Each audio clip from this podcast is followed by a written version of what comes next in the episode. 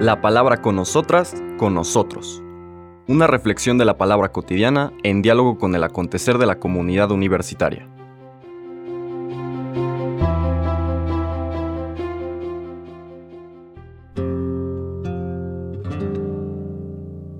Hola, buenos días. Bienvenidas, bienvenidos a la palabra con nosotras, con nosotros. Hoy lunes 2 de mayo, lunes de la tercera semana de Pascua, vamos a tener una lectura tomada del Evangelio de San Juan en continuidad con esta, este mensaje central del capítulo sexto, que es el misterio de Jesús como el alimento que nos da vida la presencia, la persona del Señor como aquello que sostiene nuestra vida y la lleva a plenitud. Recordemos que la estructura normal del Evangelio de Juan, en sus primeros doce capítulos, es una serie de signos, acciones de Jesús con un profundo significado simbólico, que después son explicadas en un largo discurso. En el caso del capítulo 6, el signo es la multiplicación de los panes, y el discurso es conocido como el discurso eucarístico de Jesús que él realiza en la sinagoga de Cafarnaúm. Pero antes de llegar ahí, tenemos el texto de la lectura del día de hoy, capítulo 6, versículos 22 al 29. Después de la multiplicación de los panes, cuando Jesús dio de comer a cinco mil personas, sus discípulos lo vieron caminando sobre el lago. Al día siguiente, la multitud que estaba en la otra orilla del lago se dio cuenta de que allí no había más que una sola barca y de que Jesús no se había embarcado con sus discípulos, sino que éstos habían partido solos. En eso llegaron otras barcas desde Tiberíades al lugar donde la multitud había comido el pan. Cuando la gente vio que ni Jesús ni sus discípulos estaban allí, se embarcaron y fueron a Cafarnaúm a buscar a Jesús. Al encontrarlo en la otra orilla del lago le preguntaron, Maestro, ¿cuándo llegaste acá? Jesús les contestó, Yo les aseguro que ustedes no me andan buscando por haber visto signos, sino por haber comido de aquellos panes hasta saciarse. No trabajen por ese alimento que se acaba, sino por el alimento que dura para la vida eterna y que les dará el Hijo del Hombre, porque a éste el Padre Dios lo ha marcado con su sello. Ellos le dijeron, ¿qué debemos hacer para realizar las obras de Dios? Respondió Jesús, la obra de Dios consiste en que crean en aquel a quien Él ha enviado. Palabra del Señor. El texto, como les comento, está vinculado desde luego al relato eh, de la multiplicación de los panes.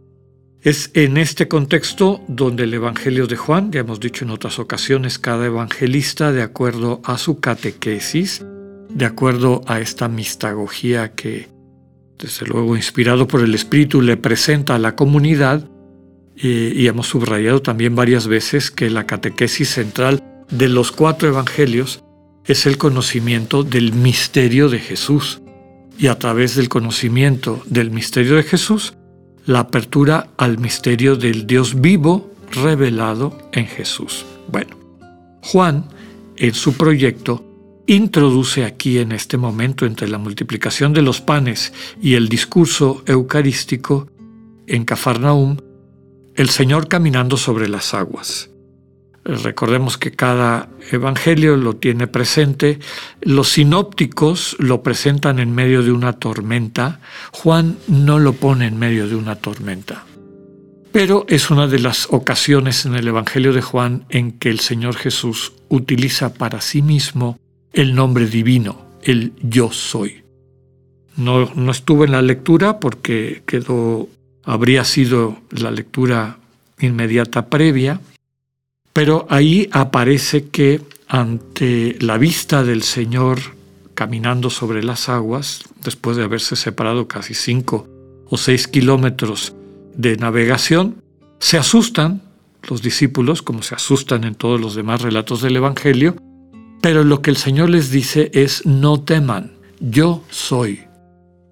No teman, es el mensaje central del resucitado.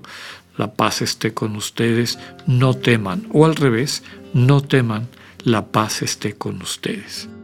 Es este mensaje del resucitado a la iglesia, a sus seguidores, que transforma radicalmente su vida.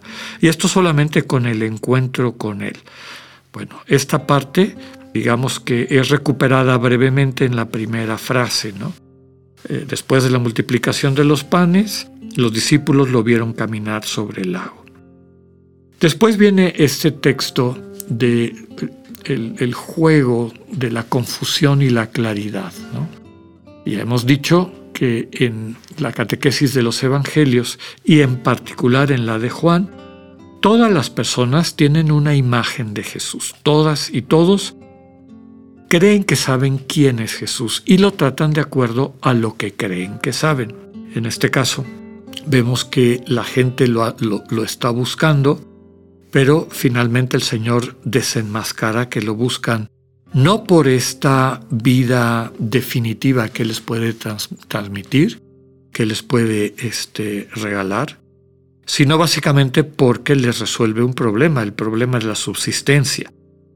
A veces nos cuesta trabajo a quienes vivimos en este mundo y, no nos ha faltado a lo largo de nuestra vida el alimento como era algo común en la época de Jesús, pues resolver la supervivencia porque tienes el alimento asegurado no es poca cosa. Pero el Señor subraya y le llama la atención de que no se conformen meramente con ese alimento. Y subraya que es un alimento que perece, un alimento que se acaba. Ahora el Señor les va a indicar que el alimento que Él trae y que les ofrece es un alimento que no se acaba, un alimento que transforma la vida de las personas que acceden a Él. Entonces, de entrada les dice, trabajen, es decir, no se esfuercen por aquello que no les va a dar la vida definitiva.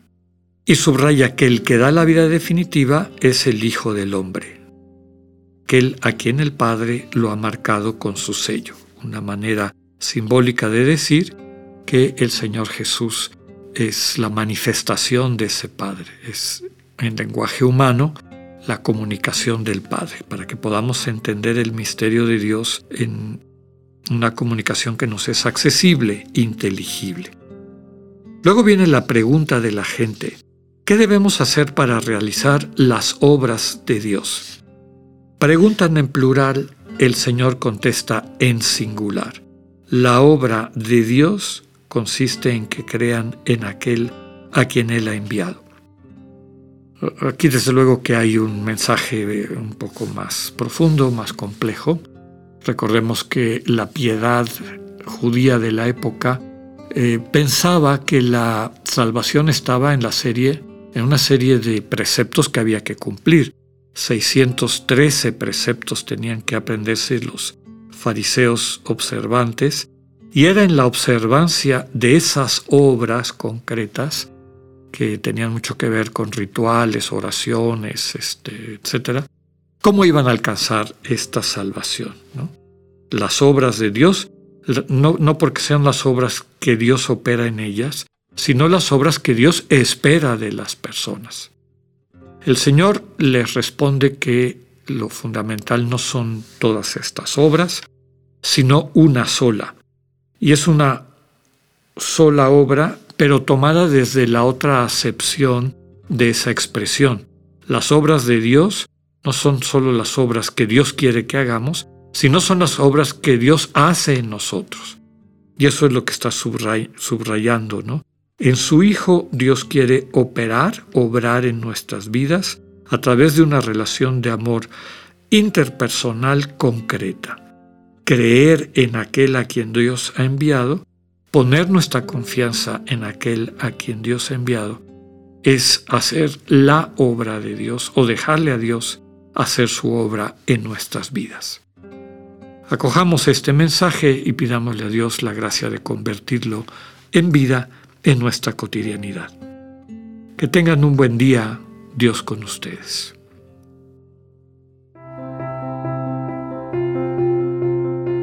Acabamos de escuchar el mensaje del Padre Alexander Satirka. Escúchalo de lunes a viernes a las 8.45 de la mañana por radiveroleón.com o a través de nuestra app gratuita para iOS y Android. Radivero León, no todo está dicho.